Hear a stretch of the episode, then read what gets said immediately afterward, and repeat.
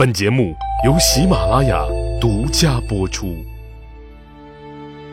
英雄成败任评说，流传千古不辍。曹刘诸葛故事多，无演义不三国。孙权以为刘表吊孝为名，派鲁肃前往江夏，摸摸刘备的底。此时。江夏城内，刘备正在与诸葛亮商议对策。二人觉得，如今曹操势力太过庞大，据守江夏只是权宜之计，必须尽快另作打算。诸葛亮认为，应以江东孙权为元首，联合抗曹。刘备却颇有顾虑，说：“这江东兵精粮足，能人志士众多。”此刻又以自保为主，怎会与我联合抗曹？这话说的对呀，老百姓还都愿意结交有钱有势的呢，更何况政治集团之间呢？这牵扯到斗争，实力肯定是第一位的。政治斗争如此，军事斗争更是如此。自己现在是要兵没兵。要地盘没地盘，还是合法政府的重点打击对象，整个一烫手山芋，人家躲还来不及呢，谁会愿意和我这种落魄的势力联合呢？诸葛亮看出了刘备的顾虑，不仅没当回事反而笑了，哈哈哈哈哈！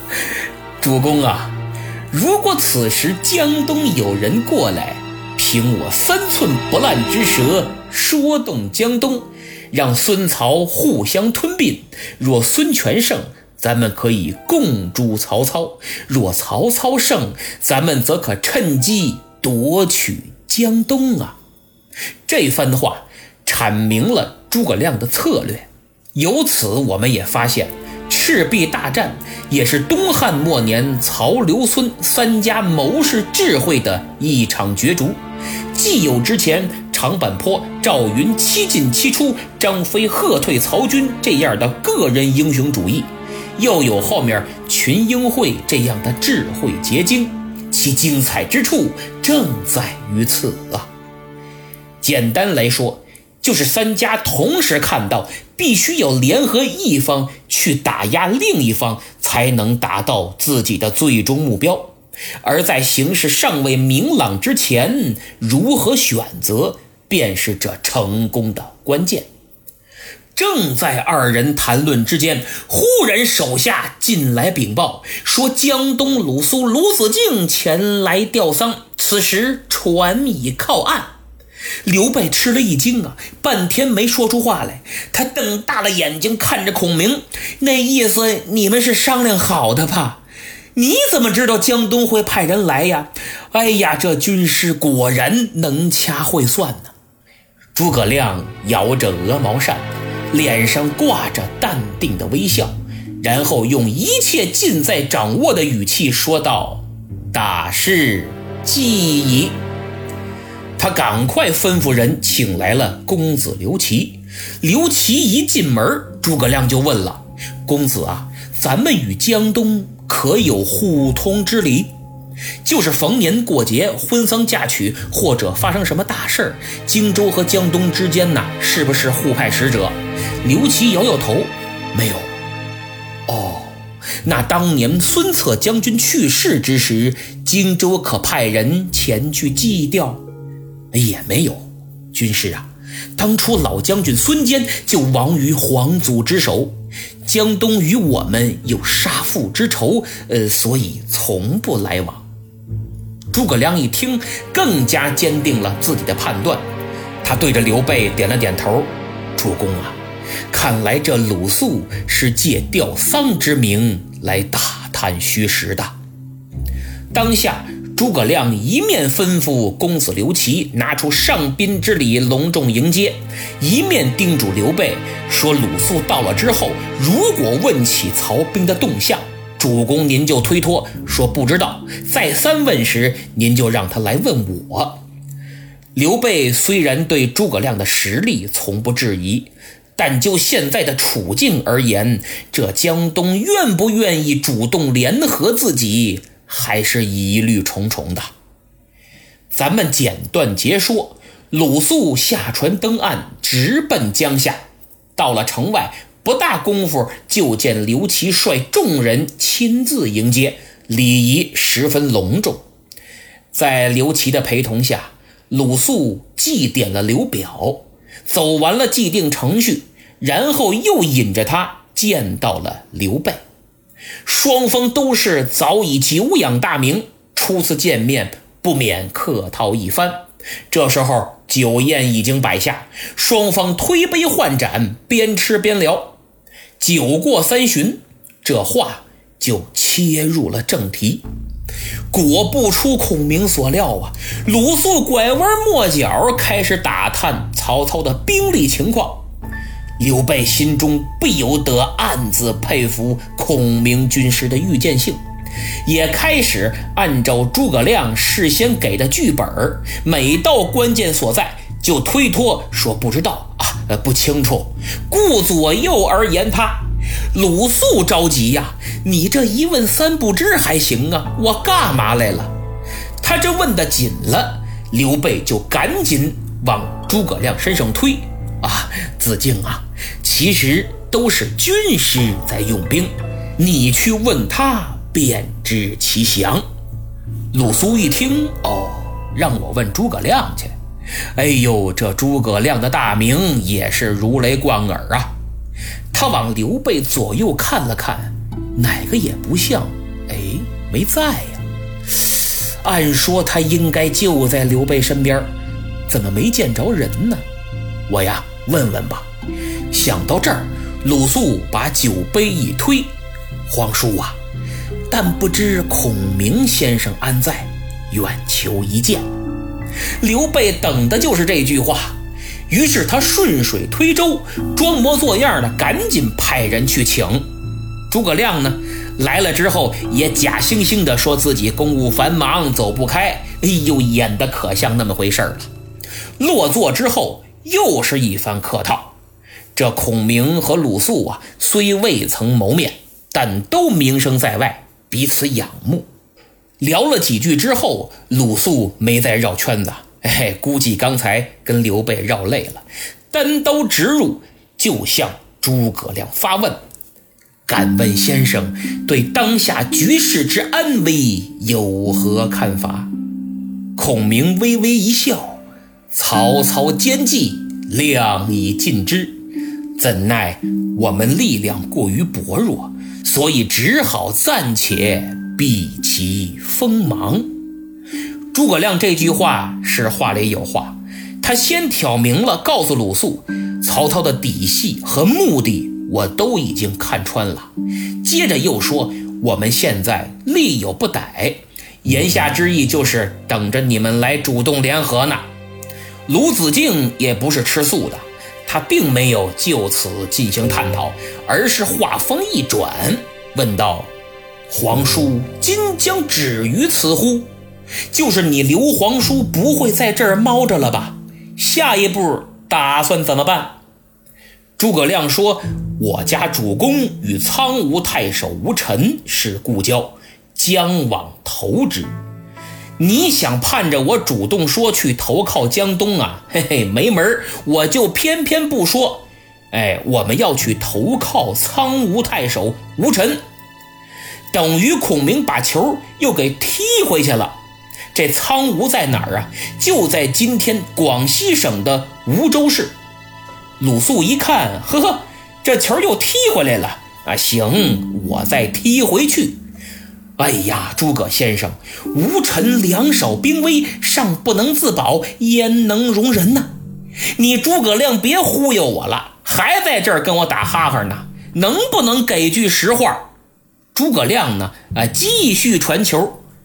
子敬有所不知，这苍梧虽不能久居，但眼下可以暂时依附。我们别有良图，投靠吴臣只是权宜之计，日后我们还有更好的计划，只不过对不起，不能告诉你呀。这两位当时的超一流高手初次见面，就以这种高智商的对话过招。坦率来说，二人各怀心腹事。诸葛亮希望能够连孙抗曹，鲁肃则是打探虚实，同时内心又是坚定的主战派。所以，如果下一步与曹操开战，能够联手有作战经验的刘备，不失为一招好棋。那么，问题来了，既然双方都有联手的意思，为什么还要等待对方先主动呢？这个问题呀，看似简单，其实蕴含着一个复杂的政治原因，那就是开始之前谁先主动，开始之后谁就被动。诸葛亮不愿意主动，因为自己实力太弱，属于以弱负强。如果自己主动了，那就等于求着人家。将来就会使自己一方的话语权、支配权，甚至整个战略部署都会受到严重影响。这是刘备和诸葛亮所不能接受的。所以，联合是必须的，但平等也是必须的。鲁肃不愿意主动，是因为他已经洞察到。主公孙权对是战是和还犹豫不定，自己必须找到能够说服孙权的理由和帮手，而刘备、诸葛亮无疑是最佳人选。自己需要他们的帮助，但又不能代替孙权做主，表明抗曹的态度，所以这才主动争取出使江夏的机会，来打探对方的虚实。双方的天马流星拳真是挥舞的风雨不透，都在揣摩对方的心思。诸葛亮这种明明求人之事很急，却故作深沉的态度，让我不由得想起当年的一位同事啊。由于其处于闲杂部门，所以平时应酬的机会也不是很多，甚至可以说是很少。忽然一日，有人相求，便摆下一桌酒宴，盛情款待。此公明明已是半月不知肉味儿，也记不清多久没喝过好酒了，却故作深沉。他漫不经心地举起酒杯，说道：“啊，意思一下就行了。我这几日茅台喝的太多，呃，闻不得酒味儿啊。”然后拿起牙签儿，哎呀！动不动就是山珍海味、好酒好菜的，其实还是粗粮比较养生，是吧？哈哈哈哈哈！哎呦，当时我坐在旁边看这厮一脸认真的表演，真真的感受到了什么叫饭局也是一种折磨呀！因为憋笑容易憋出内伤。咱们言归正传，一番较量下来。鲁肃毕竟还是忠厚老实之人，在诸葛亮这种绝顶高手面前，他再也撑不住了。既然对手不亮底牌，那只好自己亮了。皇叔啊，诸葛先生，呃，你们与其去投那苍梧，不如来我江东。我家孙权将军虎踞六郡，兵精粮足，能臣志士极多。皇叔不如派心腹之人连接我家将军，共图破曹大计。刘备一听，这心里都乐开花了，巴不得立马答应。但他还是稳了稳，脸上丝毫没有半点表现，而是等着看孔明是什么态度。诸葛亮真够可以的，既没点头，也没摇头。不管心里怎么想，仍旧故作迟疑之状。呃，这个子敬啊，我家主公与孙将军素来无旧，恐白费口舌呀。况且也并无其他心腹之人可派呀。言下之意，大家不是很熟啊，就这么贸然去投奔，合适吗？而且就算叫人去，除了我也没别人了，明摆着必须得我亲自去。但是你鲁肃得主动请啊！话都说到这份上了，鲁肃一着急，干脆就挑明了：呃，这个呃，那就烦请你诸葛先生亲自随我跑一趟吧。坐在一旁的刘备早已听出了孔明话中之意，他连忙摆手：“呃，这可不行，不行，不行啊！诸葛先生跟我的老师一样，我一刻也不能离开他呀！诸位看见没有？跟老狐狸待久了，最少也得是个中年狐狸了。二人这出双簧演的彻底让鲁肃招架不住。”本来是探探虚实，结果变成了自己主动前来相请。诸葛亮一看火候差不多了，就给刘备递了个眼神儿。他马上明白了，勉为其难地接受了鲁肃的强烈邀请，同意让诸葛亮出使江东。第二天。诸葛亮就与鲁肃一起登船，前往柴桑郡，准备面见孙权。船只离岸，孔明站在甲板之上，望着滚滚的江水，他看似轻松，其实内心却十分的不轻松，因为他明白，这外交毕竟是要靠实力背书的。可如今自己的实力却弱得可怜呐！唉，看来前方等待他的还有无数未知的艰难险阻，主公的事业、自己的抱负，都系于此行。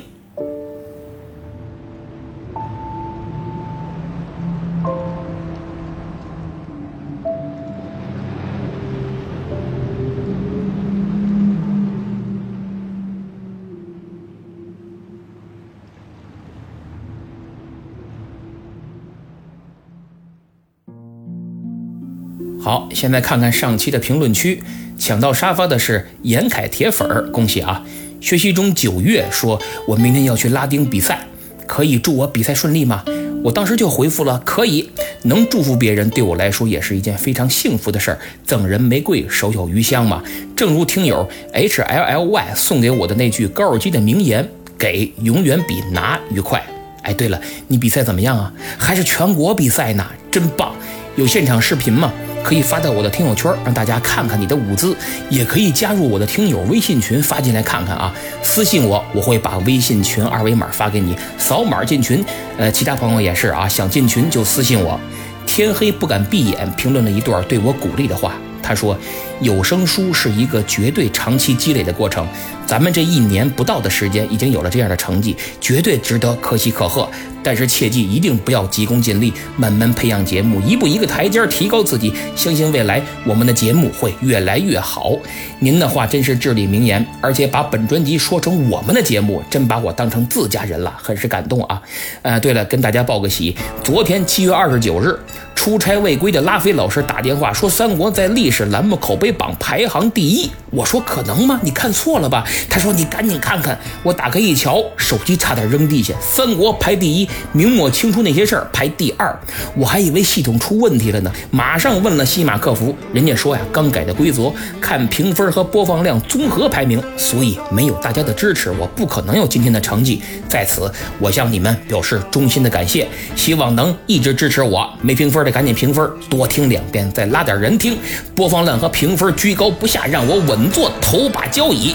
有点贪得无厌了啊！听友朝阳丹珠赵太空评论了很长的内容，我就不念了啊。能看出他是一个很爱思考、热爱历史的朋友。他听了大禹茶馆的话说明朝，严春年老师的明王清兴六十年，又听了我的明末清初，接着就是咱们的三国，还说我发财是早晚的事儿。哎呦，借您吉言啊，我看看啥时候发。他评论里有一句话，我觉得特别好。他说：“中国历史不只是帝王家谱，还是政治、军事、文学的综合体。无论工作、生活、情商、智商，都能从中得到借鉴。希望大家多听历史故事。”好，下面说一下本周打赏的两位朋友：海棠果果八八零和 K 三九零零二，非常感谢啊！另外，本周卖出两样东西，一个是每日黑巧，一个是手抄经书套装。还想购买的朋友，请点击节目主页购物车图标，也可以点击主播头像进入主页看看我的店铺。最后说两位求点名的朋友，一位是严凯老师的粉丝，哎，这严凯俩字可错了啊。另一位是蛋蛋二零一七幺二幺六，哎，你俩还没评分吧？赶紧评分、订阅、点赞和转发在下，感激不尽。咱们周五再见。